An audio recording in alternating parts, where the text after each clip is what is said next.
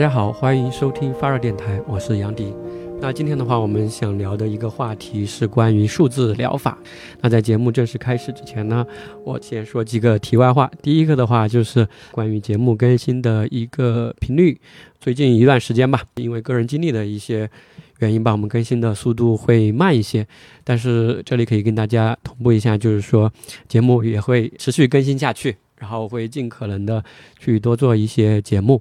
这是第一个，第二个的话，最近发热电台的话有一个呃官网上线了啊，大家可以去关注啊，官网的地址我会写到这个本期的附录里，就是 feverradio dot club，f e v g r r a d i o 点 c l u b，在网站中的话就会有更全的一些内容，就包括了所有播客的音频。呃，文章以及各个平台的一些账号汇总等等，也欢迎大家去关注。好，那我们就接下来就进入本期的一个主题。那今天的话，这期节目也是属于我们就医常识的这个专题。那这个专题的话，之前的话主要讲的是呃怎么去看病啊，怎么去沟通医生，对吧？这样的一些内容，可以简单回顾一下这个专题它是做什么的。那就医常识这个专题的话，我们是准备去回答这样一个问题，就是说，当我们去面对病症时，为了促成一个良好的就医体验和帮助我们病症的康复，我们作为患者，我们自己能够做些什么啊？就是整体都是回答的这样的一个问题，这样一个母题来展开的所有的这个系列的那个内容。然后本系列的话，将深入就医的各个环节，并力求给出可供实践的呃具体的行动建议，以帮助大家更好的就医和应对健康问题。那之前的话，我们在就医常识中，我们也把这个就医的环节，我们分成了好几个步骤啊，大概八九个步骤吧，分别是从你不舒服开始，到决定去看病，确定了去哪个医院科室医生。对吧？包括怎么去挂号，怎么就诊，然后包括手术的一些注意啊，回家后的治疗、复诊复查，到最后的一个康复。那今天的内容的话，其实我们会跳出来一些啊，讲的可能是主要集中在你回家过后，有现在有这么一种新的一种算是疗法吧，或者是这样一种新的数字的一个一些产品，能够可能在现在或者是未来能够对大家的治疗吧。有一些帮助，当然，如果你是医疗行业的从业者的话，可能这是也是一个非常新的一个方向啊。前几年可能会更火一些，最近的话，因为这个大模型啊，ChatGPT 这样的一些推出，呃，ChatGPT 和这个数字疗法，传统的这数字疗法吧，对，这样的一些结合，也有可能会碰撞出非常多新的这样的一些产品，对，所以说我自己也觉得这是一个很有意思的一个方向，所以说今天的话，就可以跟大家来。介绍和聊一聊这个数字疗法这样的一个主题，也聊一聊我自己的一些想法，包括其中可以跟游戏呀这些结合的一些点。目的的话，就是可以让大家有知道啊有这么一个东西，有这么一个方向，然后未来的话，如果在可能情况下，可以去尝试或者说去参与这些东西的一个制作。那接下来就说一下为什么这个时候要来做这期节目。第一个的话，也是刚刚提到了这个技术的一个革新和推动嘛，尤其是啊，ChatGPT 这样的一些生成式 AI 的一个出现，就给到了我们去做数字疗法的一些新的一个机会，也有可能是能够帮助他拼了一个不算是最后一块拼图吧，但是是一块非常重要的一个拼图，能够实现很多之前做不到的一些功能啊，这是第一个方面。第二个的话，大家可以想象一个场景，我觉得还挺有意思的，就是说，你可以想象有一天，呃，我们如果作为患者去医院去看病，然后这个时候呢，医生跟你问诊完、看完病过后，医生他不是说让你回去吃一个什么药，呃，和去或者去打什么针，医生是让你回去玩游戏啊，或者说我们可以叫做去玩一个药，对，就觉得很神奇，对吧？大家可以把想象成是一个数字的一个药品，这个药品的话，它不是。要吃的或者是怎么样，它是你去用的，就像一个手机 APP 一样啊，你去玩，你去体会、去体验，它就会达到这样同等的一个，呃，类似的一些治疗的一些效果。就比如说，医生告诉你，你回去过后呢，你按照这个处方啊，你去那个应用市场中去下载这么一款 APP，然后你登录我给你的这个账号密码，进去过后呢，你就每天玩二十五分钟，每周呢玩五五天啊，就是五次嘛，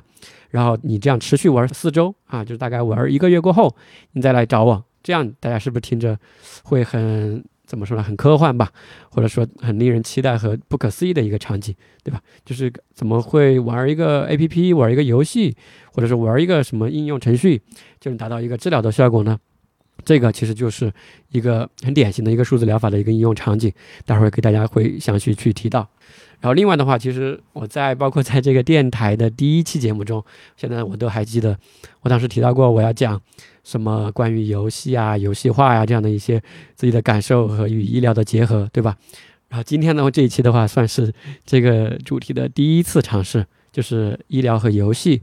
有什么的一些相关性，也是我自己的一些感受吧。因为游戏这个东西的话，大家可能如果不玩游戏的，或者是一些家长，他会觉得这个游戏是电子鸦片，对吧？是害人的，是电子海洛因，是不能碰的东西。但是游戏这样的一个，特别是它的成瘾机制吧，或者说它这么吸引人的一些东西，有没有可能我们拿到这个治病中去，就是和我刚刚说到的一些数字的一些产品去做到一些结合，就是让我们有没有可能让看病就上瘾？对吧？或者说治疗上瘾啊，不是说看病上瘾。如果能让治疗去上瘾，那么这个可能对于很多疗效的提升来说，也是革命性的，对吧？就是这么一些背景吧。包括之前其实我自己也参与过一些数字疗法的一些这种开发吧，所以说就自己也觉得很很激动。当时最第一次接触到数字疗法这样一个东西，所以说基于以上种种的技术呃原因和个人的一些原因吧，今天就和大家来分享一下我自己的一些看法。然后本期节目下面的话，可能就会大概分三个方面吧，让大家能够比较综述性质的来概览一下，来把握一下这么一个数字疗法这样一个东西。嗯，所以说下面会大概分三个部分。第一个部分的话，会为大家就简单来说一下这个数字疗法究竟是什么，然后我也举一些具体的这个产品的例子来给大家去感受一下。然后第二个方面的话，我就结合这个数字疗法和。这个游戏化或者说游戏这样的一些机制，来聊一聊我自己觉得他们两个一些差异吧，或者说可以去结合的一些点。然后最后的话就是一个简单的总结，以及我对数字疗法下一步的一些看法。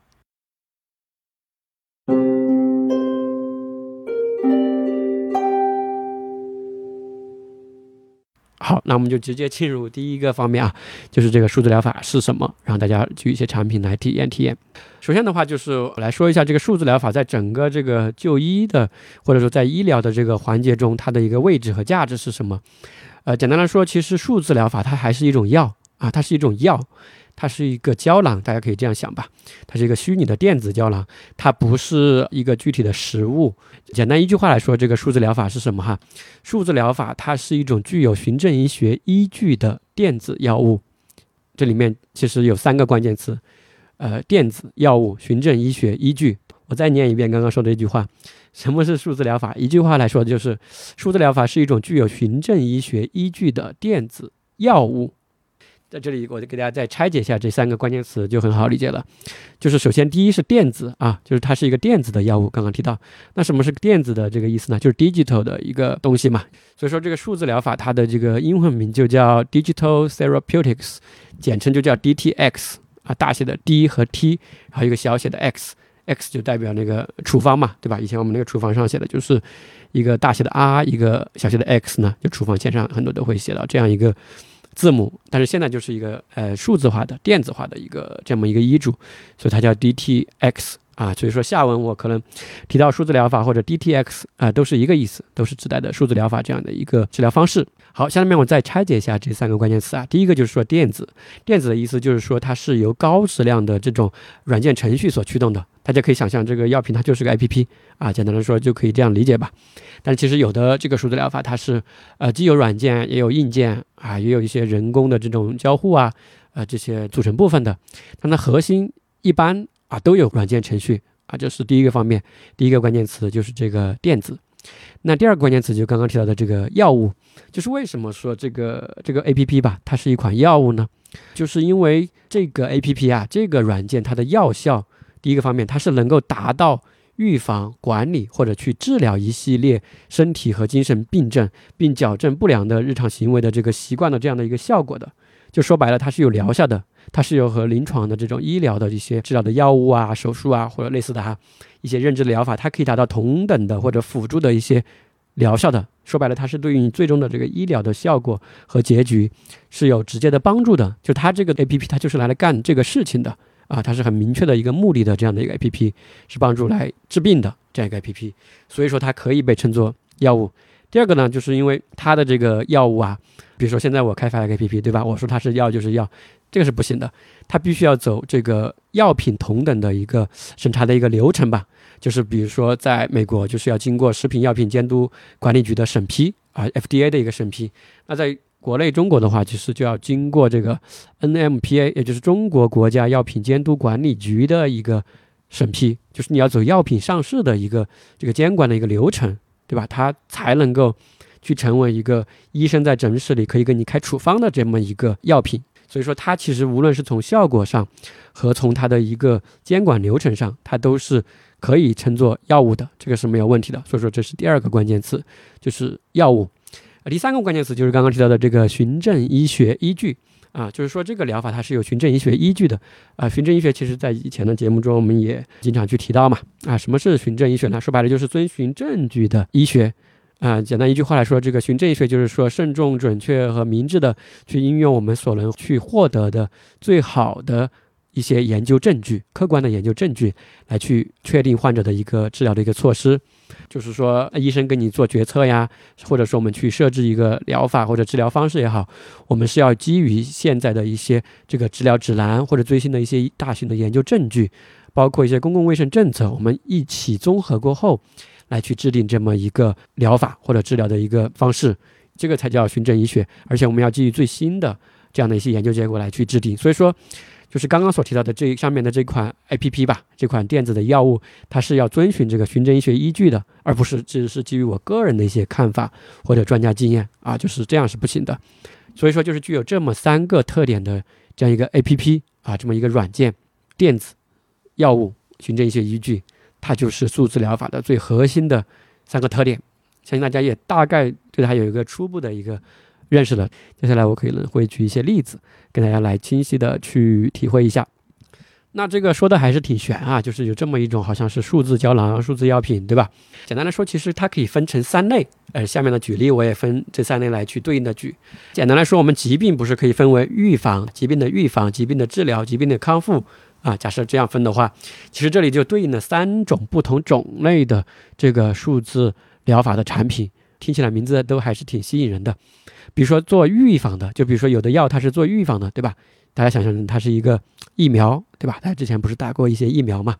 所以说这个如果是做预防的这样的是数字疗法，我们就可以给它打个引号，写成叫做数字疫苗，哎，就很新嘛，这样概念就是你用了我这个 APP 过后，可以预防一些疾病。简单的说就是这样的。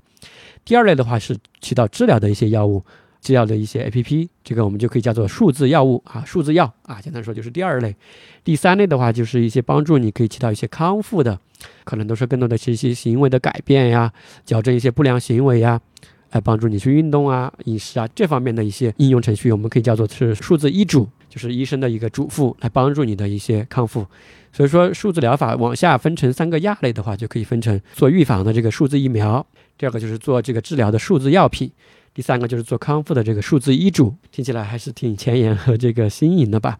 那可能这里就有的朋友会问，那就是因为大家以前可能也接触过这种所谓的生活方式或者健康类的这样的一些 A P P，就比如说像那个 Calm C A L M 那样一个做冥想啊这样的一些 A P P，还有的 A P P 它是做这个服药提醒的，还有的 A P P 比如说是教你怎么健身的、怎么运动的、饮食注意的，也有这样的分门别类的一些 A P P。呃，为什么这些它不能叫做数字疗法呢？其实也是下面我提到的这三个关键词，就是这个真正的这个数字疗法 DTX，它是需要非常强的医学证据，RCT 随机双盲的对照实验，来证实用了这个东西和不用这个东西，它对于健康结局是有这个直接的有效的一个统计学帮助的。这样的东西才能叫做数字疗法。说白了就是，假设我开发了一个 APP，我说它对这个健康有帮助，那其实这个时候我们就要遵循医学的这个呃验证手段来去做它做验证，就是我要做对照组和这个实验组。对照组是不用这个东西，实验组的话是用了这款产品的，然后排除其他的一些干扰因素，然后再去呃测来去实验。然后来证实这个东西，它对于这个疗效啊、结局啊，确实是有帮助的，就跟我们以前的这种化学药品或者某种手术方式的它的有效无效的这种验证方式是一样的，就是用科学的方式来去论证、去实证这个产品它对于你的健康的，无论是过程量还是结果量是要有帮助的。这就是这个数字疗法和一些普通的这种健康生活方式啊，或者健康类的 APP 的一个本质的一个区别。下面的话可以说一下，就是数字疗法，其实大家这样听下来，其实它就会跟这种传统的药品啊相比，它就会有很多特点，而且我觉得是很有优势的一些地方。就比如说随便列举几个，第一个，它成本是比较低的啊，为什么呢？就是它的成本更多的可能是研发的一个成本，我们更多的是一些写程序、写代码，当然结合前期的一些设计，然后去做这个验证，但是。它的这个成本跟这种反复的化学药品去做实验啊，实验室里养小白鼠啊，这么一个非常周期长的做动物实验、做这个细胞实验非常长的这个过程来说，它的这个周期或者说研发成本肯定是要低得多的啊。所以说这就是第一个它的优势，成本很低。第二个的话就是它的这个专业术语是来说，就是它的这个可及性很高，就是说对于每一个，比如说我们国内的，无论是你是在乡村、在这个城市，还是在什么偏远的地方。它的这个可及性，就是你可以很便利的获得这样的一个服务的这个便利度是非常高的。那你只要有手机，只要你能下载这个 APP，你就能得到这样的一款药品。以前这种实体的一些化学药品，你可能是要翻山越岭去到一些省会城市，我们所谓的这种外地患者嘛，我们来去购药。但是有这样的一种数字的产品的话，你就只要有手机，哎，能下载这个软件产品，或者是有一个电脑能打开一些网页，就能达到同样的能获取到这个药品的一个途径。那第三个特点的话，其实我觉得是很吸引人的，就是它的这种体验感是非常强的。就像刚刚提到的，就是如果你服这个药品的过程就跟玩游戏一样的，就会很简单吧。另外第四点的话，就是它的特点，就是你在这个过程中呢，你可以有很多个性化的一些服务，就针对你本人，就是你这个具体的某一个患者，这个产品可以给到你一些个性化的服务，尤其是结合了 ChatGPT 这样的一些这种用自然语言可以做这种双向交互的这样的一个。AI 过后吧，它就更能够体现这种个性化的一个点。另外的话，就是它在这个过程中还可以非常方便的去做数据采集，就它可以收集很多你的，比如说使用的习惯呀、使用的频率啊、使用的时长呀。呃，反馈啊，就是能够实时的收集到你这个患者对于这个药品吧的一些实时的反馈，这个跟以前的这种传统的化学药品的这个是完全不一样的。就是如果我是一个开发传统的这种，比如说某款治疗病毒的药品吧，这个化学公司的一个人研发人员，其实我是很想知道这个真实世界的这样的一些患者在用了我这个药过后，他究竟用没用，吃没吃，有没有按时吃，吃了多久，对吧？吃的频率，其实我是很想知道他的这样的一些数据的。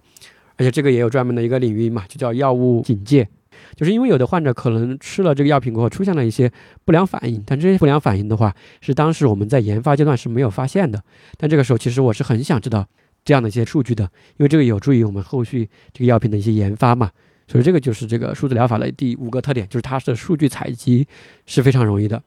第六个我觉得也是很很重要的一个优势，就是这个药品的话，它是可以持续去更新的。相当于这样一个数字的胶囊、数字的药品，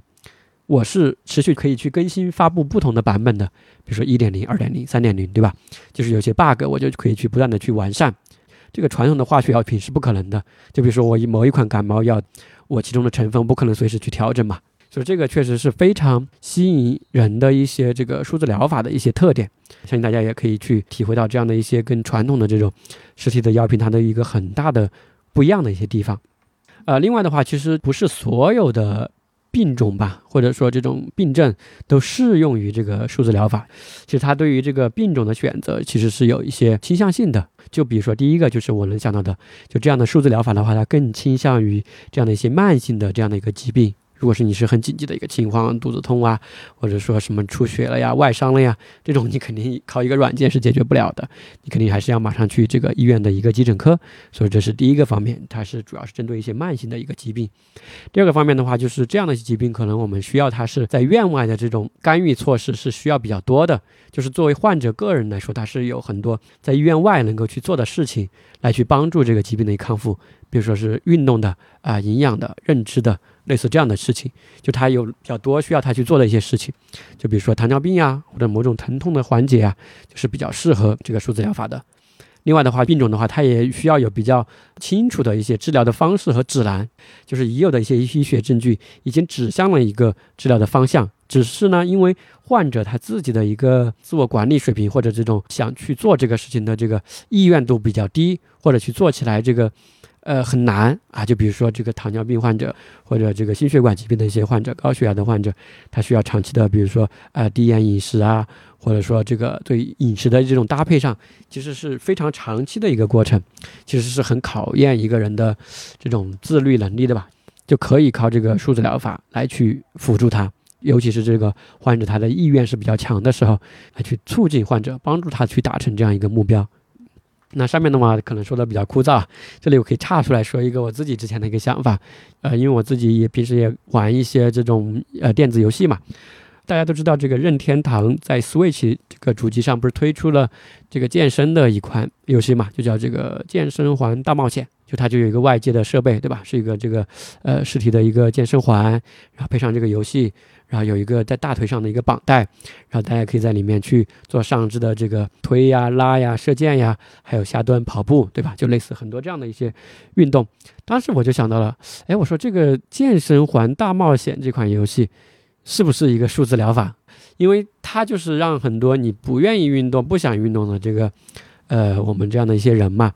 然后能够让你去动起来，而且乐此不疲，去克服这样的一些呃障碍，去辛苦、去劳累嘛。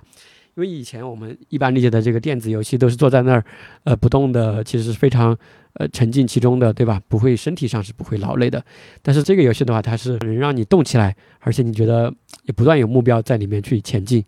所以说，当时我自己就在想，这个健身环是不是一个数字疗法？就是我个人的现在的判断哈，就是它其实达到了这个数字疗法的一个效果和疗效的，但只是说呢，它不是一款药品，就是它设计的时候不是往一款。呃，数字疗法或者药品去设计的，但是呢，它其实达到了这样的一个疗效，只是因为它没有去做这样的一个随机对照的实验来证明它对于某些人的这个，比如说运动的意愿度的提升啊，运动效果的提升啊有帮助，对吧？它没有去做这个方向，嗯，就是所以说，就是它不能称之为严格意义上的数字疗法，但是我觉得它是达到了数字疗法的一个呃效果的，甚至比大多数现在做的这些数字疗法的产品都会好得多，因为它结合了这个。游戏化的这样的一个很极致的，就任天堂的这些设计嘛，就甚至包括啊，就是大家可能听说过的这个任天堂的这样的一些塞尔达呀、马里奥啊，就这样的一些游戏，就感觉它跟这个治疗没有任何关系的这样的一些游戏，但是就是单纯的因为它好玩上瘾，或者说其中能够带给大家很多这种，呃情绪上的、心理上的一些快乐和帮助吧。其实它某种程度上是起到了数字疗法的这样的一个效果的。就包括可能很多手机上的这种消消乐啊，也起到了某种逃避或者说去缓解痛苦的这样的一个效果，其实是可以达到这样的一个效果的。待会儿我在后面可能会展开说一说这个方面啊，是我觉得是挺有意思的。那下面的话就是给大家直接来说几个我看到过的比较典型的这个数字疗法的例子。呃，就分刚刚提到的这三类哈，就是这个预防的数字疫苗、治疗的数字药以及这个康复的数字医嘱啊，我就分这三类，分别举一两个例子来给大家感受一下。第一个例子的话，是一个所谓的做预防的数字疫苗，这个产品叫 NeuroTrack，中文名好像没有，就叫神经追踪吧。一句话说一下这个产品啊，它是什么样子的？这个产品的话，它实际上是针对阿尔兹海默症。进行早期诊断的这么一个产品，它是利用这个红外的眼动追踪技术，呃，数据分析、机器学习这样的技术，来去对这个疾病进行一个非常早期的一个诊断的。听起来非常的一个玄乎啊！这里跟大家说一下它的一个形式大概是什么样子的，就在它的一个比较早期的版本中，它是这样的，就它是让这个受试者啊去观看两组高对比度的这个黑白的图像。嗯，大家可以想象一个电脑屏幕，左边一幅画，右边一幅画，都是黑白的这样的一些图像，比如说一个杯子啊，一个什么倒影啊，但是这个图像都是黑的，然后背景是纯白的啊，就是这样一个纯白的 PPT 来放这个黑色的图像啊，大概是这么一个形式。它的原理是什么？就是说它是根据受试者去辨别这两张图像的一个时长来去做出判断的，是什么意思呢？就是左右屏幕这两张图啊，它有一张图是之前你看过的。有一张图呢是新出现的，所以说呢，它的原理就是说，这个健康人哈，他说他会花费更长的时间去注视这个新的图片，因为这个老图片你已经知道了嘛，所以说大脑他就不会去太多去处理这个老的这个图，因为你之前见过这张图了，所以他主要去看这个新的这个图是个什么图，就是默认大脑是这么一个处理的一个机制。那如果说它监测到就是你的这个人的眼球哈，追踪到你这个眼动，你观察这个新旧图片的时间如果是比较相等的，是等长的，那么它就判断，那你这个关于记忆的这个海马体，你可能会有轻微的一个受损，就是因为你认不出这张图，就是你大脑在这个眼球在看的时候嘛，它是把这两张图当做同等的一个新图来去对待的，这个时候它就判断你可能你记不住刚刚你看过这张图了，是这么个原理。听起来也比较简单啊，挺巧妙的，但是我觉得确实是。然后它这个设备的话，最开始它可能还要花三四十分钟来去做这么一个实验，去一个实验室里专门去做这个评测。那现在的话，他就说利用现在手机呀、iPad 呀，就是手机摄像头这么一个呃这种比较高清的摄像头，在手机上大家五分钟就可以完成这么一个测试。但是因为它这个需要邀请的这个账号密码，所以说我没有去实际的去体会到，我就去看了一些这种新闻报道，就显示它是这么一个原理。那它的效果是什么呢？结果就显示哈，就是一般这个阿尔兹海默症，其实这个发病来说，它在你有这个疾病的这个症状之前的二十到二十五年，就其实已经开始出现了这个非常早期的这种认知功能的一个下降了。但是因为很早期嘛，我们所有人都不知道，就有可能现在我可能都已经认知开始下降了。就刚刚我说的话，可能现在我都不记得了，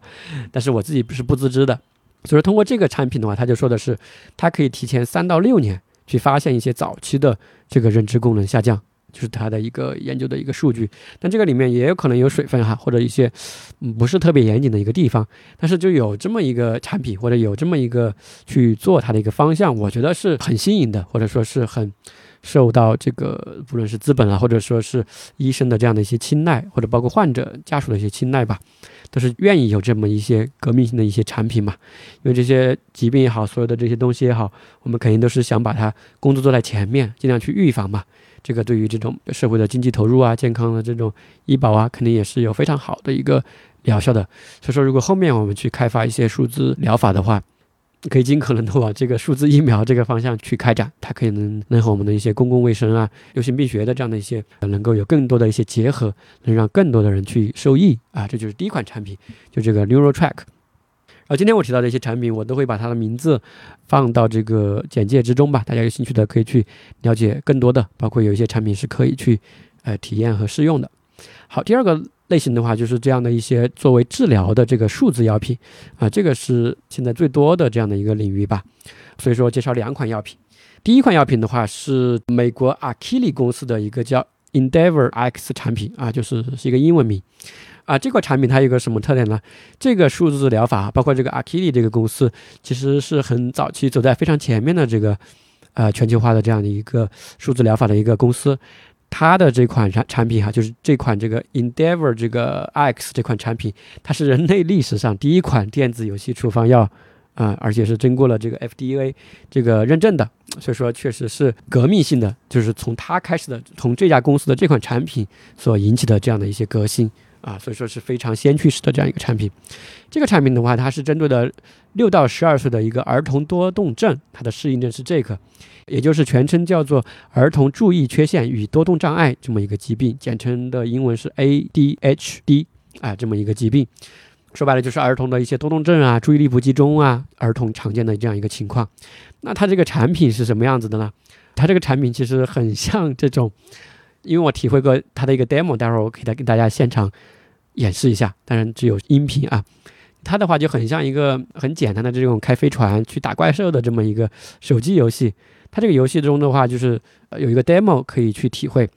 它的这个 demo 中，就是说大家驾驶的是一个外星飞船，然后呢，这个飞船你可以可以左中右吧，这样一个赛道去开。然后前面的话，就屏幕上会随机的蹦出一些不同颜色的一些小怪兽，有黄的，有蓝的，有这个红色的。然后当蹦出来红色的时候，你就点一下右下角有一个区域，就是攻击。所以说，就是它整个的一个游玩过程中呢，就是说驾驶一个飞船。做两件事情，第一件事情就是控制左中右啊，就是你要去走到一些固定的路线上去嘛，这是第一个部分。第二个部分就是会有随机的一些小怪兽会蹦出来、跳出来这个屏幕，然后你要在指定的这个时间之内要去点击攻击按钮，去只攻击其中红色的这个小怪兽，而不要攻击蓝色和黄色的，就是这么一个机制。然后它。其中提到的话就是说，这个产品的话，它可以根据你这个患者的一个水平吧，它会去自适应的机制去调整这个难度。我觉得这个对游戏的这个行业来说应该是比较简单的，相当于就是这种生成式的 AI 化的这样的一个游戏嘛。说白了就是它游戏中发现你这个玩家的水平比较差，它就调低难度；他觉得你很厉害，他就提高难度去适应你这个难度。我觉得这个是很好的。然后这款产品就是刚刚我跟大家提到的，它的使用方式就是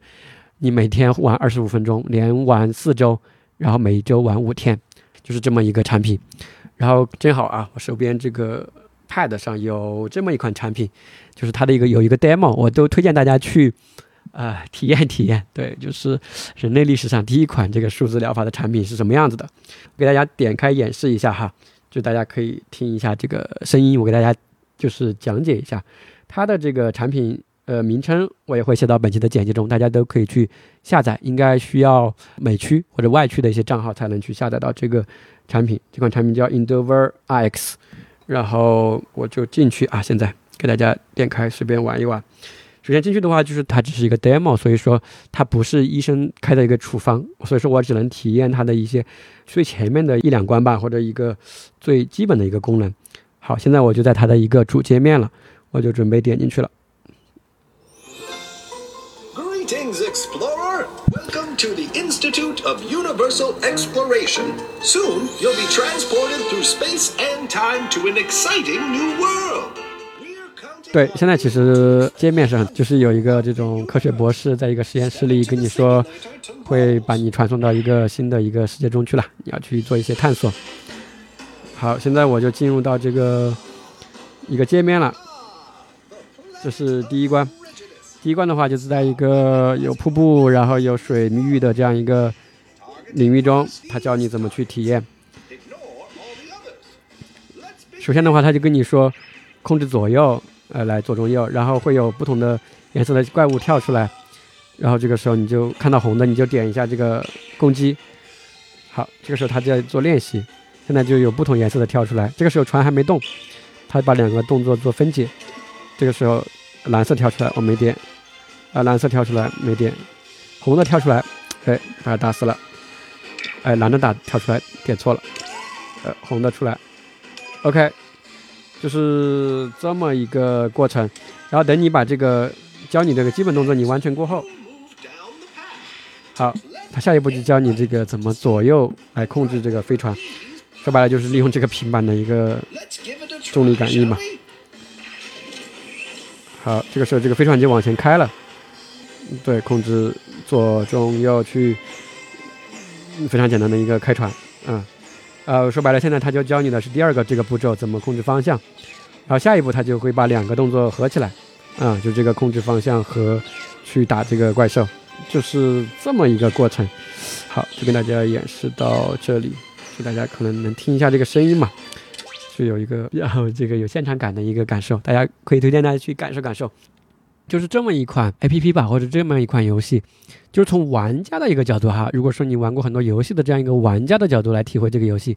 它是非常幼稚的。但是呢，如果我从一个有医学背景、从医生这个角度来去评价这个的话，我觉得它是很创新的，因为从来没有一个治疗能够通过这样来去设计嘛。因为看起来很幼稚啊，但是它其中肯定是也设计了很多这种呃认知啊、行为啊，包括这种色彩还有注意力的。这种训练的方式来去融合到这个游戏之中的，我觉得是非常革命性的，或者说非常好的一种尝试，至少说是。那这样一个产品，它的疗效如何呢？疗效，呃，官方说的是百分之六十八的父母就反馈，在使用这款产品两个月的后的话，他们孩子的这个多动症是有改善的。然后第二个的话，就是百分之七十三的孩子就反馈说他的注意力也是有改善的，而且的话，这个整个过程中也没有出现严重的。什么不良反应？因为就玩这个游戏嘛，有什么不良反应？所以说这个产品就跟我们以前所认知到的游戏，就是电子鸦片呀，这个海洛因啊，其实是完全不一样的。这个都是我觉得是很陈旧的一些想法吧。其实游戏，我觉得这么一种媒介吧，它是其实是有很多可塑性的，可以应用在非常多的一些这个领域。大家可能如果不玩游戏的人，可能觉得游戏就是打打杀杀呀，或者就非常的一个局限。但这期节目不是讲游戏的，就是以后有机会可以跟大家再分享一些相关的这个话题。就是我个人哈评测这款产品的话，就是说它是很简单、很优质，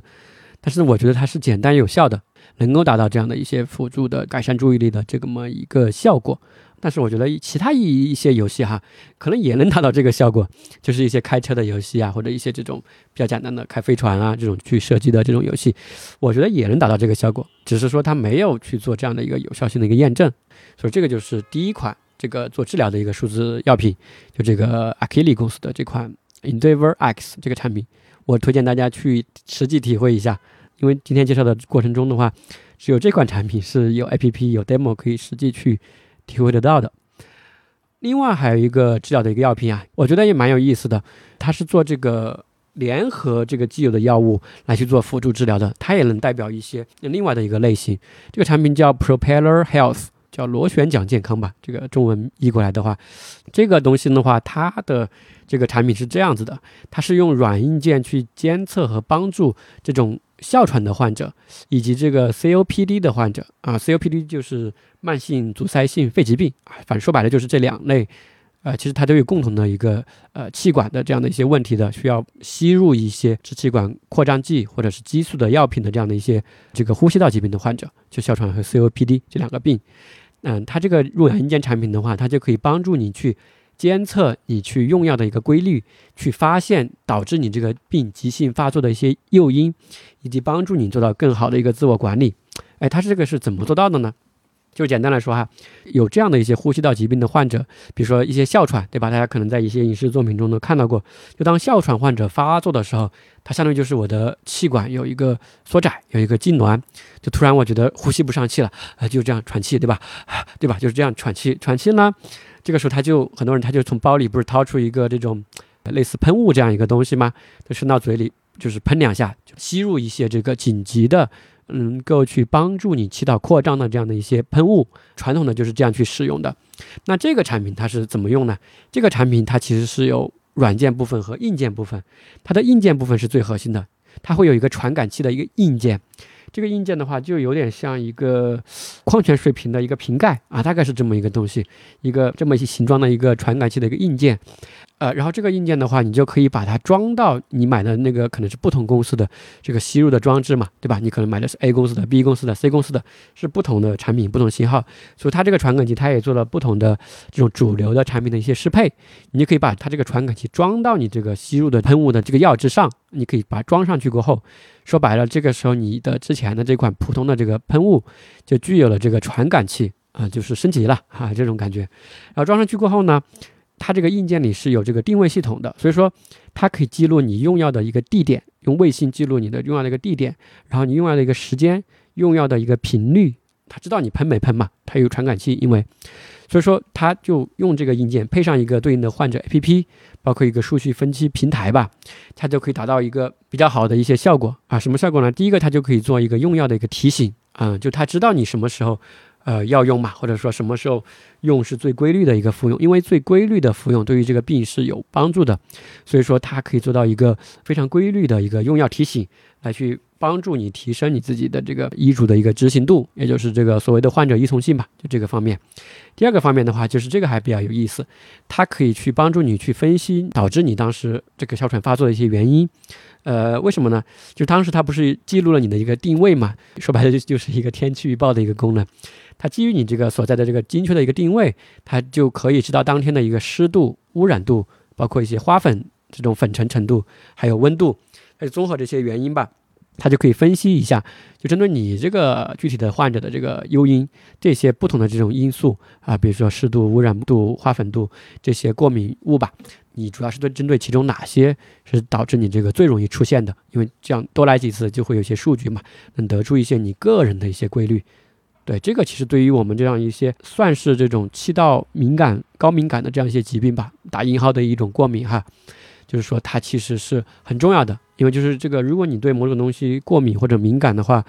我们去发现你是对什么过敏或敏感，其实这个是非常关键的，要不然你就很难去避免。因为你都不知道你对于什么东西过敏嘛，所以如果你知道这个东西过后，以后你就注意，其实是对于这个疗效是很有帮助的。那就这么一款产品的话，它的一个效果是什么呢？官方说的是第一，它有效的降低了就是刚刚我们说的这种应急的这种去扩张气管药物的一个吸入的量。他说，如果针对哮喘这样一个疾病的患者，你的吸入量是降低了百分之十八点五，啊，这个是很显著的。如果你是 COPD，也就是慢性阻塞性肺疾病的这个患者，他说你这个吸入量是降低了百分之六十三的，啊，这个我觉得疗效是非常显著的。当然也有可能跟 COPD 这个患者本来需要去吸入的这个频率可能就更少有关系。这是第一个。第二个的话，它也降低了大家因为这个急性发作去马上要去急诊室去就医去处理的这样一个次数，哎，这个我相信是真的。他说他分别降低了哮喘和这个 COPD 这两个病就诊急诊的这个人数，分别降低了百分之五十七和降低了百分之三十五，啊，说白了就是大概有接近一半的情况，你都不需要去医院，或者降低了你去医院的这种风险。哎，我觉得这个其实是蛮吸引人的。就是如果我有哮喘，或者说我有这个需要的话，我有可能就会去买这么一个产品来体验一下。还有的话，当然从这个公共卫生的角度来说，它就会降低很多医保的一个费用嘛，因为让患者的这个疗效提上去了。所以说，反复跑医院呀，或者说去购买更长时间的这样的一些大剂量的药品的这种需求，可能就下降了。简单的说，就是这么一个产品。我觉得这个也是代表了一类数字疗法的一个方向，就是这种它是一个硬件。待会儿第三个也会提到这种，它是硬件和软件的一个结合。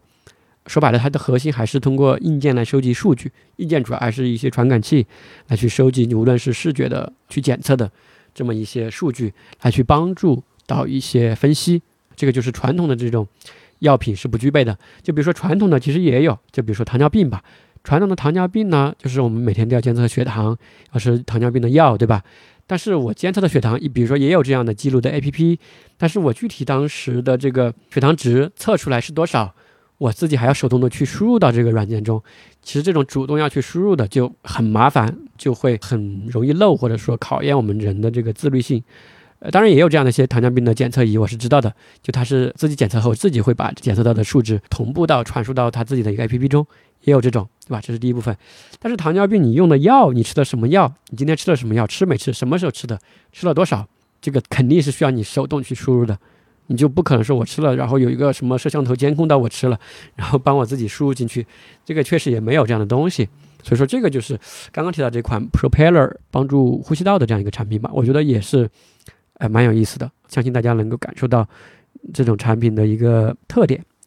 然后最后的话，再简单说一个，就是帮助戒烟的一个产品，这就是刚刚提到的第三类产品，就是帮助康复、行为改变这么一款数字医嘱的这样一个产品。这个产品的话是日本的一个产品，叫做 Cure A P P，就是治疗 Cure。这个产品的话，它是什么呢？说的是叫做世界首款获得国家监管部门核准的可有效治疗烟瘾的数字疗法产品。说白了，就它就是一款帮助戒烟的这么一款产品。相信如果家里有人吸烟的，可以去去体验。但这个产品在国内现在没有上线嘛？就国内可能有同类的产品也在进行中。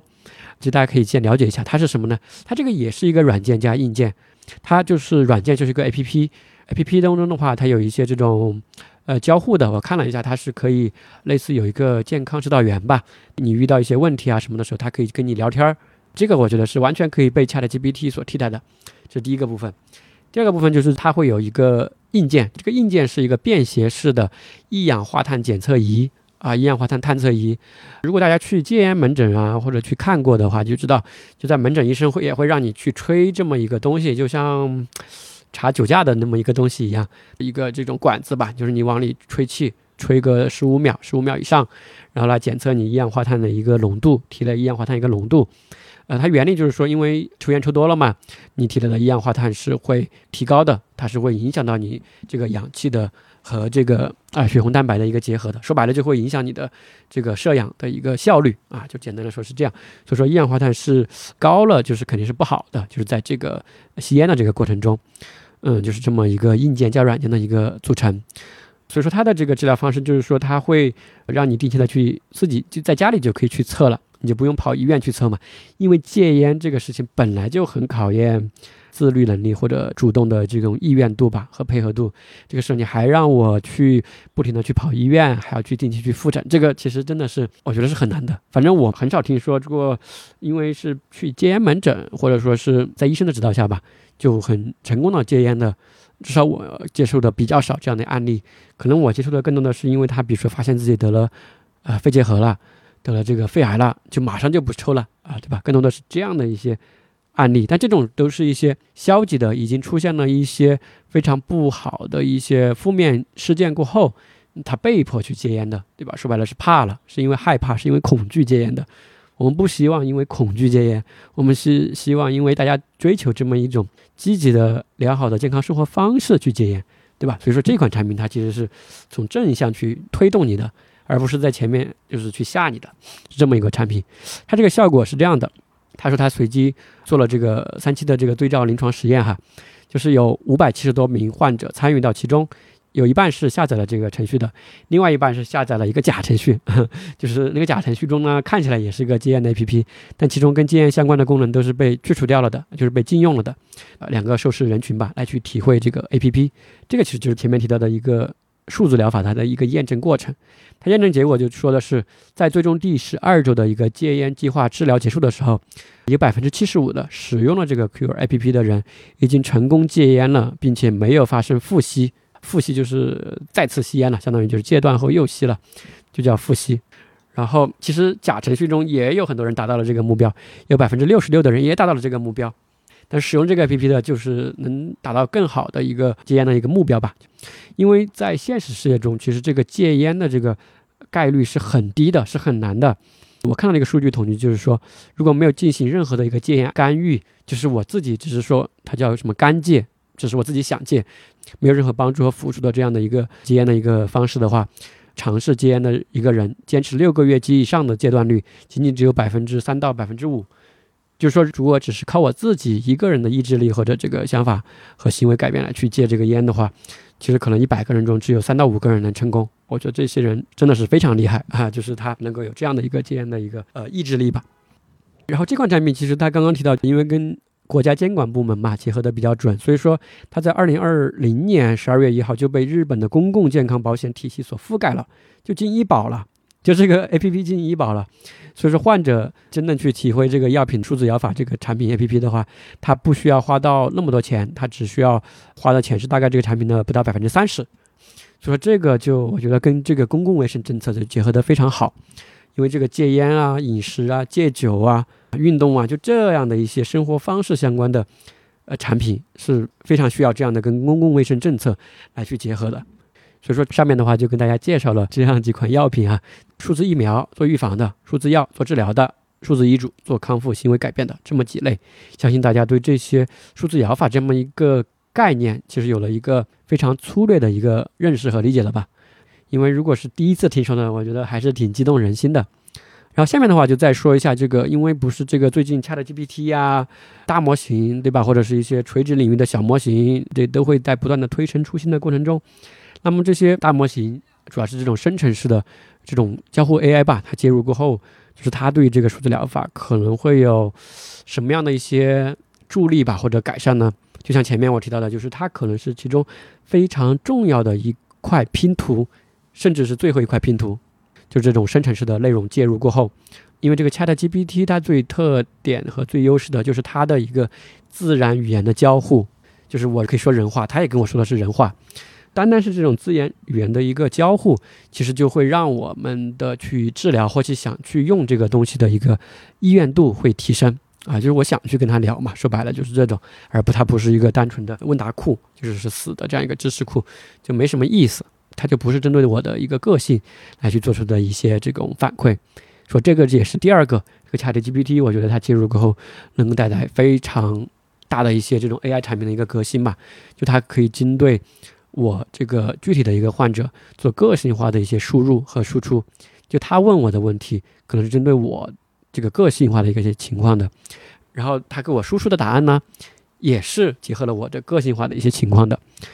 然后我刚刚也问了一下，做节目之前我就问了一下这个 ChatGPT 啊，我说你这个数字疗法你知道是什么吗？他说知道。然后我说那你觉得你和这个数字疗法结合过后，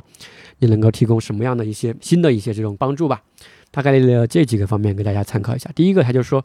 它可以做到这种，说白了就是它可以做到七乘二十四小时的全天候不间断的这种医学知识的一个查询，啊，这个当然不必多说，那随时都可以去问他嘛。第二个的话，他就是说可以辅助去生成一些个性化的这种干预方案。当然不能只用 ChatGPT 哈，就是它这个是通用大模型，必须要把这个 GPT 这种类似的这种生产式 AI 结合这种单病种或者医疗的这种数据库来去做成专门的这种类似医疗的一个 GPT 吧。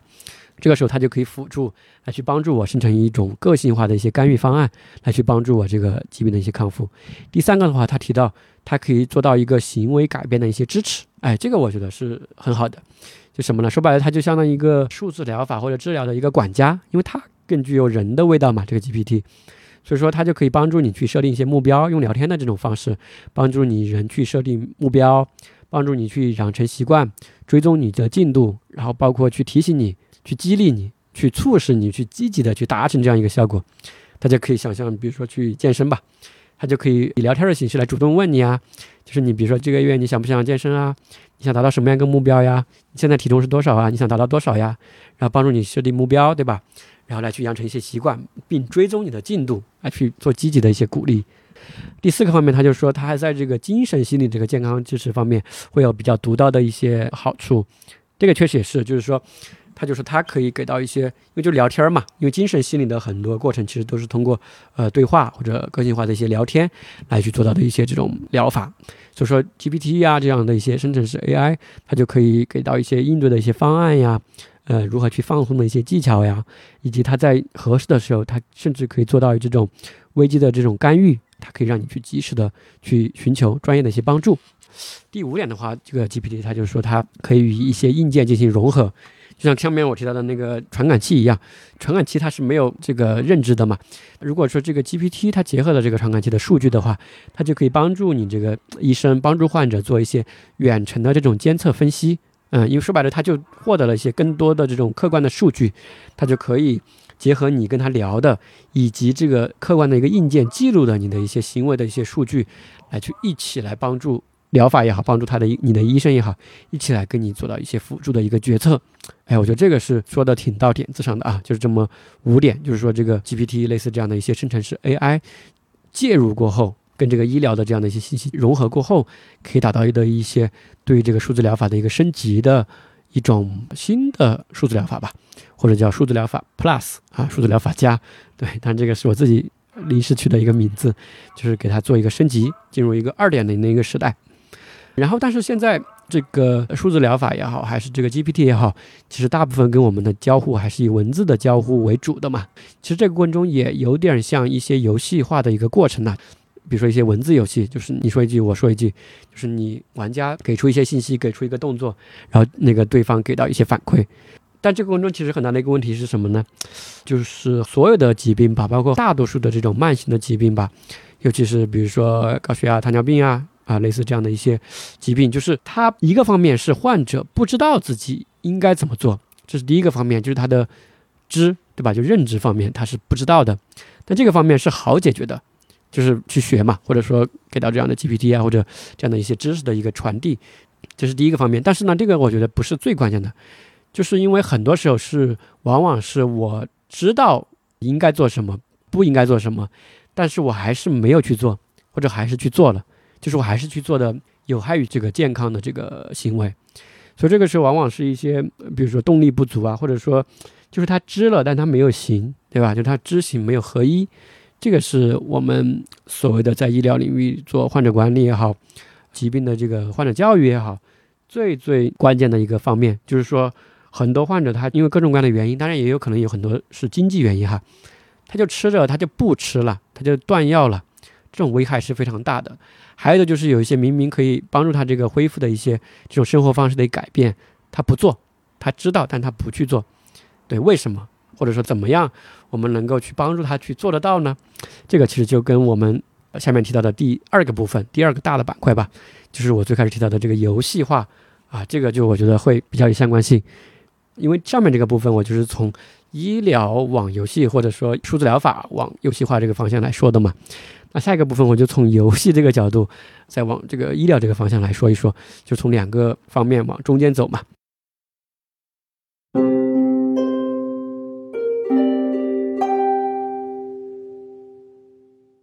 那下面的话，我们就说一下这个第二部分，就这个游戏化哈，它怎么能够给这个治疗提供一些这种动力啊，或者说我们这个治疗怎么去让它去游戏化，能够带来什么样的一些帮助？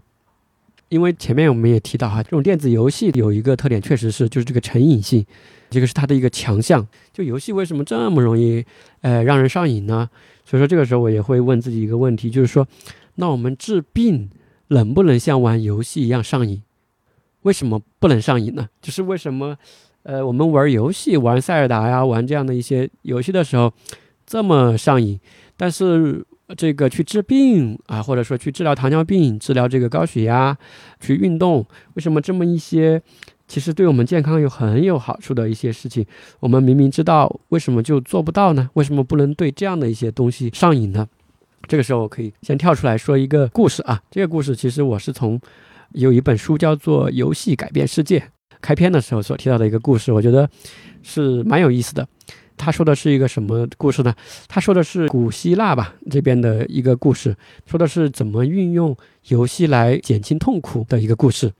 这故事是希罗多德，对吧？就是古希腊的那位历史学家，他在那个历史他写的那本书中所记载的一个故事。故事是这样子的，他就说大约在三千年前啊，这个阿提斯。就是这么一个人，他在小亚细亚的吕利亚，呃，为王。有一年呢，这个全国范围内就出现了一个大的饥荒。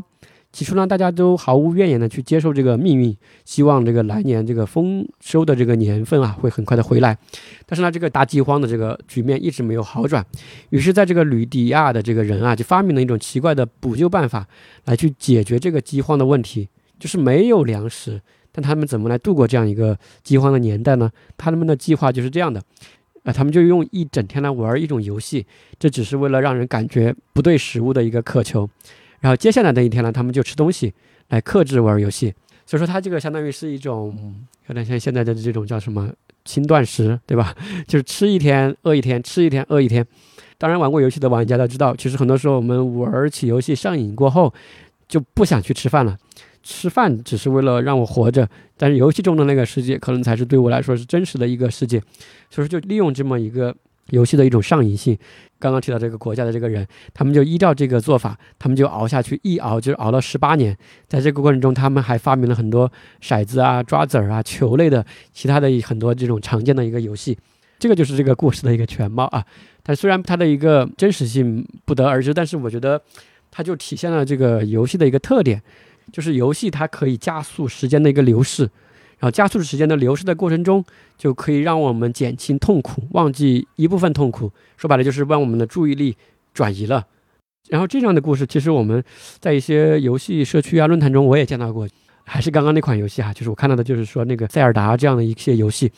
我看到的是一个白血病的患者吧，一个儿童，他知道自己时日无多了嘛，真实的啊，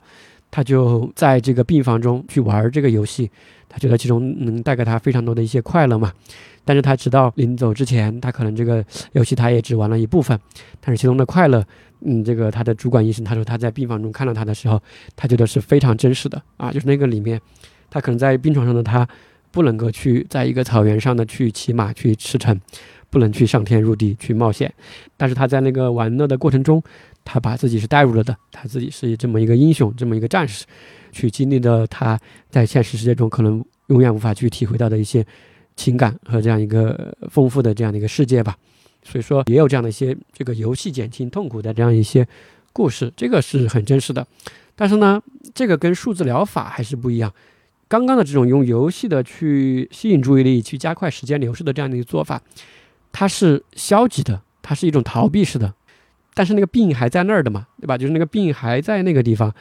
你没有用这个游戏去直面那个疾病，你是用游戏去逃避这个病痛的痛苦，这个是跟我们数字疗法是不一样的。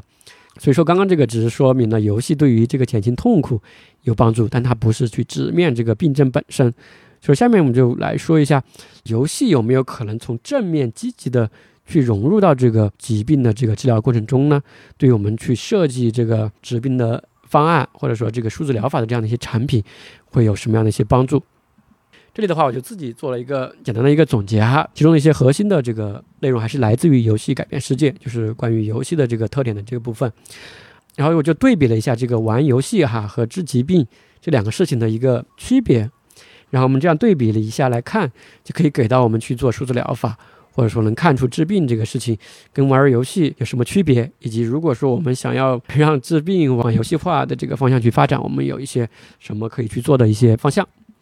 那首先的话，我们看一下这个什么是有玩游戏哈，或者说它有哪些这个特点。这个总结我觉得是特别简单和易懂的。就它里面有一句话就说了，什么是玩游戏呢？或者是什么是游戏呢？但游戏有很多种不同的定义哈，这里只是其中一种我自己觉得很好理解的，就是什么是游戏呢？玩游戏的话就是自愿去尝试克服种种不必要的困难，这就是玩游戏。挺有意思的，对吧？是我自愿的去克服一些不必要的困难。就说白了，游戏嘛，其实我可以不玩的，因为里面其实都是一些去破除一些谜题啊，去受苦啊，去不断的去尝试、去努力、去失败，然后最后成功这么一个过程。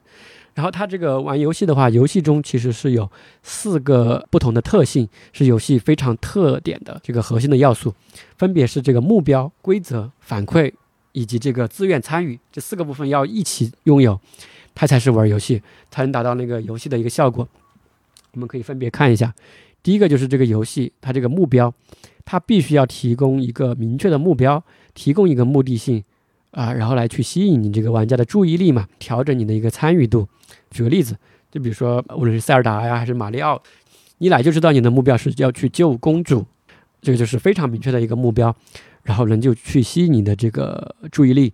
但是呢，怎么去达到这个目标？其实你开始可能是不知道的，所以说就有第二个游戏的一个特点，就是规则，就是说如何去实现这个目标的话，这个游戏中其实是有一套规则的，是有限制的。不是说你直接走过去就把他救了，因为你不知道怎么走过去，或者说你现在的能力无法去救那个公主，所以说这个正是这种有目标，但是它又有一些限制，就比如说你要去做一些其他的事情才能去完成你这个目的的话，这个时候你就会有很多你自己去探索和去释放你这个玩家创造力的一个过程，对你就可以会想，哎，我这样，我这样，我这样，对吧？你就会想很多不同的方式去完成这个目标，就第二个就是要有规则。就比如说，这个规则里面可以包括一些道具的使用呀，一些武器呀，或者这个世界观是怎么样的呀，能不能上天呀，能不能下水呀，对吧？类似的，这都是一些，呃，实际的游戏的规则。这是第二个部分。第三个部分就是这个反馈，这是非常重要的一个游戏的一个特点嘛，就是有这个反馈系统。这个反馈系统的话，它就是要告诉这个玩家，你离这个目标还有多远，啊，就是一种完成度。就是比如说，我现在的进度是到百分之七十五啦，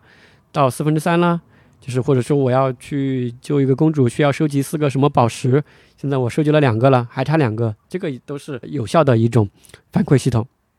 因为这种比较及时的这种反馈的一个系统的话，它其实是一种对于呃用户或者对于玩家的一个承诺。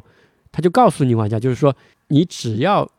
找到一些方法，你是一定可以达到这个目标的。因为现在你已经搞定了百分之五十了，你再收集两个什么东西，你再去。这个打败两个什么 boss，你就可以达到这个目标。这个目标它是相当于设计游戏的人对于玩家的一种承诺或者一种呃约定吧。就玩家也知道，就是我干了这几件事情，一定也是能成功的。所以说这个就是一个反馈系统。最后一个部分的话就是一个自愿参与，说白了就是玩游戏的人吧，都是了解并愿意接受上面我们所提到的这三个规则，包括这个目标、规则、反馈系统。因为你先要觉得这个目标、规则和反馈系统是你认可的，你很喜欢这个游戏，说白了就是你想玩才玩嘛。如果我后面拿着一把枪逼你去玩，其实这个游戏就毫无乐趣可言。所以说，这个自愿参与的话就会带来了，就是你玩家是可以任意参与和去离开的，是有这个自由的，就你想玩就玩，不想玩就不玩嘛。所以就是有这样的一个自愿的一个特点的。所以说，这就是这个游戏的四个特点：呃，目标、规则、反馈、自愿参与。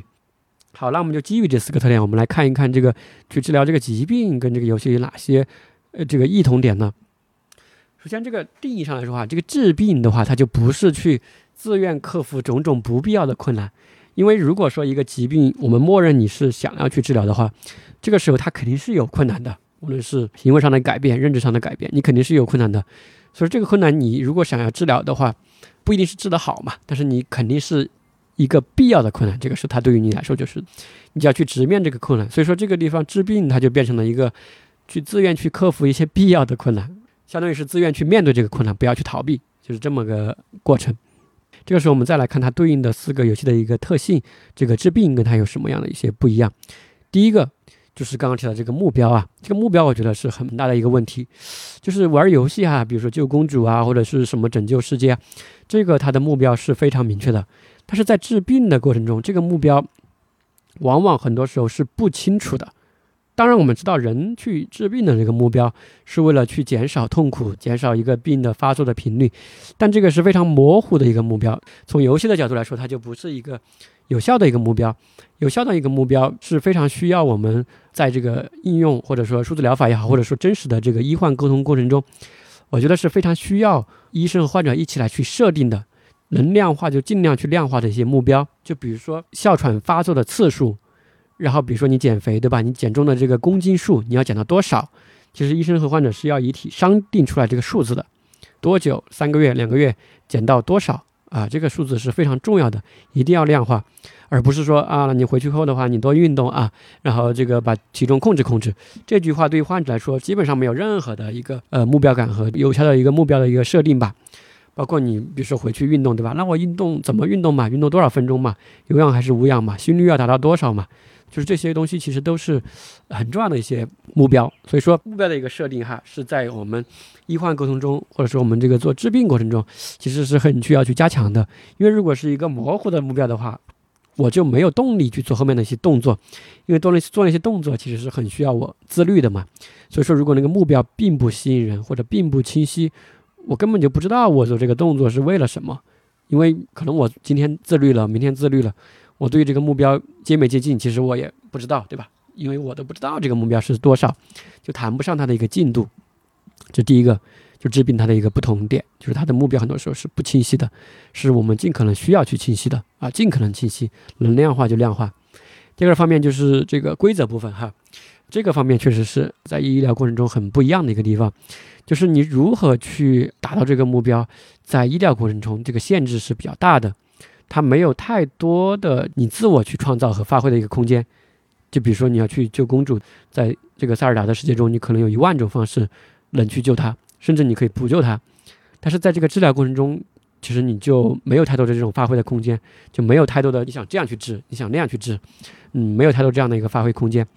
确实是这样的。但是在过程中的话，其实也是有一些缝隙吧，就是你个体是可以去找一些比较适合自己的。就比如说这种饮食吧，或者说去减重的一些方式，你是可以找到一些，呃，结合你自己的一些，比如说工作时长呀，这个生活规律啊，包括你这个饮食啊，这个地域的一些习惯呀，也可以找到一些自己的一个去完成这个目标的一些方式和规则的。这个规则其实你可以在这个说白了就是在医疗的这个大的原则之下来去完成你自己的一个方式和规则一个设定，就是这一块确实限制比较大，但是确实还是有一些空间的。对，这是第二个方面，就是这个规则。第三个方面，我觉得是特别典型的这个治病和游戏的不同点，就是这个反馈。就是治病过程中，其实是反馈是非常缺乏的，尤其是这种传统的治病过程中，就是患者距离这个成功的这个治疗目标的一个设定的一个点吧，它的一个进度往往是非常缺乏的。啊，就比如说我去。吃了很多药，或者说去做了很多动作吧，但是究竟我达到的进度是多少？我还要做什么动作来达到那个效果？其实这个进度往往我是不知道的，我只是比较盲目的在去做一些医生告诉我的一些事情，但这个时候我去坚持起来，其实就特别的一个困难嘛。所以说这个点的话，就是刚刚提到的这个数字疗法呀，它在这个监测去反馈的一个非常重要的一个点，嗯，它就可以做到这个部分。啊，这个可能数字疗法的一个非常核心的嘛，就刚刚提到的这种传感器的设置啊，这就是来去完成这个数据的一个收集的。数据收集过后的话，就可以基于刚刚提到的这种目标，来去给到你这种实时的一些反馈和进度。所以说，我就觉得在数字疗法的过程中，这个反馈的这个系统上，这个是嗯很需要去针对具体的病种去花心思去设计的。当然，最简单的就是以前那种计步的 APP 嘛，就走多少步路。这个是最简单的、最粗暴的一种计步的一种方式，但大部分疾病你不能通过这么简单粗暴的计步器来完成这样一个步骤嘛？所以说，确实是需要去呃花心思，或者说通过患者的输入也好，通过我们的一些传感器也好，来去完成这样一些信息的一个收集，然后来给到患者的一些实时的一个反馈。对，因为这个疾病的治疗的一个效果吧，包括它的目标，其实很多时候是我们现在感觉不到的。就说白了，就是你做这个动作的一个好处，我最近的几周甚至一两年我都是看不到的对吧？往往很多呃疾病的这个治疗过程是这样子的，所以说我们是把未来的一个健康风险的结果，相当于就是说你五年后你一直这样吧，你五年后能够去救到那个公主，其实这个时候你的依从性或者自律性就很低，所以说我们就必须要把这种健康的这种好处呃前置，就把五年后的一个好处怎么样能够拆成近期的一些好处。就可能拆出了三个里程碑，里程碑你可以告诉我，就比如说，呃，我的这个健康什么某个风险，对吧？之前我可能是百分之九十的风险，现在我的风险度又降低了，达到了百分之七十六十五十，能够看到这样的一些变化。所以说，很多这种数字疗法的这个动作吧，它其实是针对的这种风险的消除，就是未来风险的消除。所以说，它并不是看得到什么比较显著的这种去救了公主的这样的一个效果，它的效果往往是体现在。你没有发生一些健康的事件，就是你用了这个过后，你未来没有得肺癌，你减少了推迟了肺癌，或者减少了频率的一个发作的出现，往往是这种否定式的风险的消除，就是你的获益是这种消除式的，不是说你得到了一个宝箱，得到了很多金币，它是反过来的，是你没有去得到一些你不想得到的东西，它是这样反过来的，所以说这跟玩游戏可能是不太一样的。但得到的是健康哈，就你得到的是健康的、高质量的生存的生活的这种时间。所以最后一个方面就是这个自愿参与嘛，就刚刚提到的第四个方面的一个呃特点。你为了让患者能够去比较好的参与到这个数字疗法或者这样的一个产品之中的话，你的前提就是要去设置好前面的三个参数，就是目标、规则、反馈。呃，这三个如果能尽可能的往游戏化的一个方向去比较好的去设置好的话。其实这个时候，患者相当于就面对这样一个产品，他就有很多去啊选择的一个自由，他就能够很清晰的知道，你这个东西是目标是能帮助我做什么的，然后我能在其中我能做什么，以及你给了我的一个反馈和进度条是什么样的。其实这个患者就很好的能够来去选择这样一个产品，也能够来去很好的理解这样一个呃数字药品吧，它能够给他的带来的一个帮助。上面的话，就我就从我自己的一个认知来来对比了一下这个玩游戏和这个治病哈，它的一个异同点，以及我们这个治病的数字疗法，或者说真实世界的这个治疗的医患的这个疗法的过程中间，可以怎么结合一些游戏化的这种游戏的特点，来去帮助我们患者疗效的一个提升。那下面的话就可以从这个游戏的角度来说一下。其实从游戏的角度来说，其实也在往这个方向去走。就是从游戏这种娱乐化的游戏的过程中，我们也衍生出一个分支的方向，就叫做这种严肃游戏。我理解就是这种功能性的一个游戏，它是为了去实现某种功能和特定目标，来去针对某种特定人群来去做的这样的一些游戏。它不是数字疗法啊，它这些游戏也不是数字疗法。但是它是某种严肃的游戏啊，健康的游戏。现在在严肃游戏的范畴之中，也出现了这样一种游戏，叫做健康游戏，健康类的游戏吧，叫做 Games for Health，为了健康的这样的游戏。就是这种游戏的话，你越玩越健康。其实这个跟数字疗法的边界就挺模糊了啊，只是说他没有去做这种有效性的验证而已。就这种游戏的话，它就是以疾病和健康问题作为干预目的的游戏，就被称作健康游戏。就是我觉得还挺有意思的，就是我记得在二零一八年的时候吧，当时我在北京的这个中央美院的那个博物馆中，他当时就做过一个展览嘛，就叫“重拾游戏”的这样一个展览，呃，就重新呃认识游戏的这么一个主题，其中就有一个板块就是讲这个严肃游戏的，那其中的话，他就展示了一些这种严肃游戏的一些产品，我还去试玩过，其中就有一个游戏叫做 Remission。Remission 就是重整使命，它的中文翻译叫做。这款游戏的话，给大家简单介绍一下，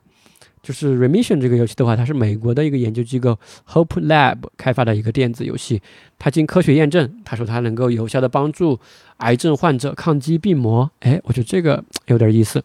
我就去玩了一下那个游戏，游戏也比较简单，但是它更像一款这种游戏吧，就比上面那个 a k i 的那个。Endeavor X 开飞船的那个好玩一点，然后这个重整使命这个游戏的话，就是大家在里面是扮演的一个纳米机器人儿来去挑战关卡，消灭这个癌细胞。就是你是一个纳米机器人，相当于你是这个治疗癌症的一些药品，你是这种化学的分子成分啊，纳米机器人儿你就进入到了一个微观的人体之中，相当于你就在人体中去做这个漫游嘛，去消灭癌细胞。然后他就说，也年轻的患者的话，可以了解到他们在身体内部都发生了些什么，通过你自己去扮演，说白了药物嘛，去怎么去破坏这个癌细胞的，帮助他们如何有效的去对抗癌症。就研究结果就显示，与未参与这款游戏的患者相比，尝试进行游戏的患者在癌症治疗的配合呀、疗效呀、生活质量等方面有显著的一个改善。但这个它没有数据的支撑哈，我觉得可能只是一个粗略的一个统计。当时他这个展览下面也附上了一些这个患者小朋友他的父母，一些游戏开发者的一些说的几句话，我觉得还挺有意思的，嗯，给大家分享一下。当时就有一个使用了这款游戏的一个患者小朋友，他就说，嗯，这是一种可以学习到这个，呃，化疗是个啥，癌细胞是个啥，你学习到化疗和辐射，学习到了神经科系，真的是学习的很好的途径，可以完整的了解自己治疗的一个方案。就是这么一种角色扮演吧，来去知道自己整个治疗过程中，在自己的身体之中发生了一些什么样的一些改变。这个小朋友的父母呢，就说玩了这款游戏之后，这个患儿呢，他更加的理解了这个治疗的原理，也明白了自己身体里正在发生什么，会更积极的配合医生的一个治疗。这是一款了不起的游戏。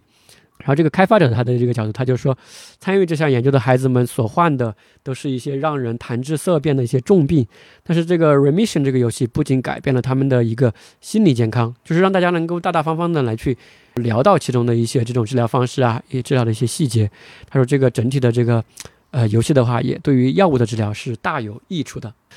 所以我觉得类似这种 Remission 这样的一些严肃的健康游戏吧，其实也是从游戏的这一端。往这个医疗这方面再努力，再去往中间去做结合，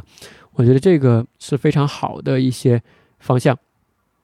对，因为这样的一些产品，它可能是更多游戏开发者所参与的，就是说它会游戏性啊、游戏机制啊会设计的更好一些，但它的医学性、科学性可能就会不像数字疗法那么硬核，但是它也会是一种从软的一种角度吧，来去帮助我们疾病的一些康复，所以说可以往中间走，可能就会有更好的一些结果。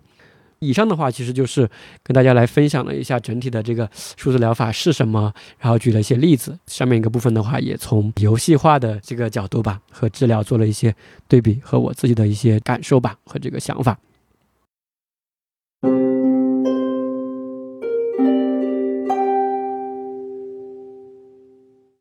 好，那最后的话，简单可以总结一下，就是我整体对于这个，呃，因为今天的主题还是这个数字疗法嘛。我整体来说一下我对于这个数字疗法的一些看法。首先，第一个的话，我就觉得这个数字疗法还有这个严肃的健康游戏啊，其实他们整体趋势上来说都是正在往中间去靠拢的。它的边界其实是非常模糊的，甚至哈，就有的时候我们可能也不用特别去纠结这个它是不是一款数字疗法，是不是审批过后的数字疗法。我们可以先打破这些边界，去多去看，因为有可能有的已有的一些数字这种游戏，它可能已经。具有了这个疗效了，我们可以直接拿这些游戏来去做医疗的验证，是可以去做这样的一个验证的，因为已经有很多设置好的、开发的非常优秀的这样的一些这种游戏了，我们直接可以拿来去试一下做做验证，这个也是一个方向。然后我判断的话，或者说我觉得哈，就这个数字疗法的下一步，它其实是需要往更强的结合游戏的这种机制，去往更强的游戏化的这个方向去靠，去接近。这样的话，才能提供治疗过程中患者最缺乏的这个治疗动力的这个部分。当然，可以结合 ChatGPT 类似的这样的生成式 AI 这种自然语言交互的这个部分。但是最核心的还是这个游戏机制，把这个游戏化的这个机制，这数字药品的这个游戏化的机制给它设置清楚啊，把它这个动力给它做足。呃，这个我觉得是第一位的。第二个的话，目前的这个整体的这个数字疗法哈，其实虽然刚刚我介绍了好几款产品，但是这个可能也是为数不多的几款明星产品，或者说我看到的比较受认可的产品了吧。就包括了阿基里的这个产品，其实也受到很多的挑战。它做出来过后，其实很多地方运用的也不算特别好，它也要去推广呀，要去改变医生的一些这种医疗行为啊。所以说，整体的数字疗法，虽然我可能前面介绍的。非常的激动人心啊，或者我感觉很多的突破，但其实，在实际生活中还处在比较早期的一个阶段，只能说个别的这种领域有一些小的这种不错的一个产品，呃，所以说这是第二个，就数字疗法还处在比较早的一个阶段。然后第三个的话，我就想说的是，为什么数字疗法做起来这么难哈，或者说它的价值受到一些限制？我觉得就是因为，如果你要做到一个好的数字疗法的一个产品。它需要跨非常多的一个学科，我觉得最重要的就是把呃医疗软硬件的这样的能力，要和游戏公司和游戏领域的这样的一些机制人才结合起来，才能够把它推向一个新的一种高度和方向吧。所以说，对于人才的这种呃要求是很高的，要去融合特别多的这种创新的这种人吧来去做。所以说，大部分现在做出来的产品的话，大部分产品还是比较稚嫩的，跟比较好的这种交互的体验的这些 APP 啊。或者说是这个游戏相比差别还是很大的，但我不是说数字疗法一定要做成游戏哈，但是就是它游戏化中非常好的一些游戏机制，其实是在游戏过程中其实都探索过很多了嘛。就比如说很多探索的如何让人们氪金，对吧？如何对游戏充值，这个对于人的心理的这个把握是非常的一个微妙和已经很强的了。当然不是说玩这个产品要去充值啊，就是说怎么把游戏心理学中的类似这样的一些机制能够结合过来。我觉得是蛮重要的一个方向，因为传统的这种数字疗法哈，或者说以前的一些治疗这种数字的一些 A P P，其实对于真正的这种吃药还有手术的疗法疗效来说的话，只是锦上添花。就比如说提醒你吃药啊类似的，这样只是一个锦上添花，但它核心的疗效还是在那个药品本身嘛，那个胶囊本身。但如果说现在这个数字疗法这样一个 A P P，它是要进入到这个治疗领域。它相当于不是说只是来做辅助治疗了，我是要直接来去治疗了，我是要直接的进行对你这个人的病症进行干预，就是把这个软件把这个 A P P 是要做成一个疗法一个药，所以这个时候它就不是锦上添花，它是想要雪中送炭的，所以这个时候如果你是想雪中送炭，那对于你这个碳对吧，这个要求就是挺高的，你就必须要达到那个一个比较高的药品级的医疗级的这种品质，才能够起到这样一个效果。因为传统的这种药，你就是吃进去就完了嘛。但是这个东西你是要反复去用，反复去改变一些行为，去帮助你改变这种行为。所以说它的难度确实是很大的，但是它的前景吧，或者它的效果肯定是非常重要的。因为如果只是医生开了药你没吃，其实这个时候对于疗效来说根本没有任何的一个帮助。所以说这个时候这个数字疗法的领域，或者说它去面对的这个目标的这个市场吧，是非常广阔的。只是说这个做法的一个路径的一个问题。那最后的话，其实刚刚说的都是从患者角度吧，还有包括这个设计的一个角度。那其实整个数字疗法还有一个很难的地方，为什么它这么难呢？不仅因为它开发很难，第二个就是它不仅要改变我们患者的一个治疗方式，它整体也要改变我们医生的一个行医流程，包括这个医护团队的一个协作方式都改变了，包括临床医生的一个教育培训过程可能都要变。为什么呢？因为以前的这个医生啊，比如说我在医院，我做医生，我给你开了这个药处方，对吧？交代几句，你回去吃就行了。但是如果我作为医生，我给你开的是一个数字疗法的一个处方，这个就复杂了，因为这个疗法它肯定背后会有医生的介入啊，会有医生的后台呀，所以说这个医生他就要去学习这些新的工具，他要去培训患者怎么用，他要远程的去监控这个疗效疗程，还要处理一些患者反馈的一些数据，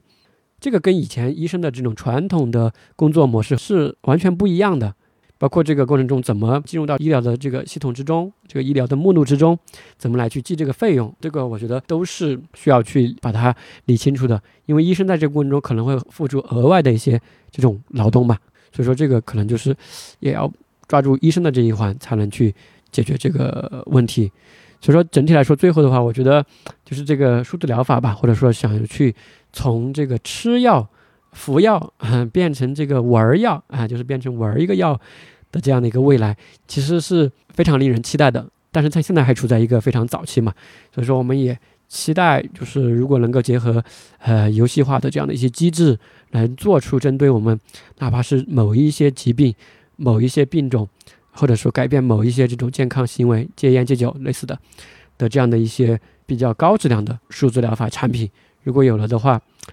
我们肯定会第一时间去体验和分享给大家，是非常令人。去期待的，这个就是我今天特别想跟大家去分享的关于这个数字疗法和游戏游戏化的这么一个主题。那希望对大家有一些这个启发和帮助吧。那本期的节目的话，我们就到这里结束，我们下期节目再见。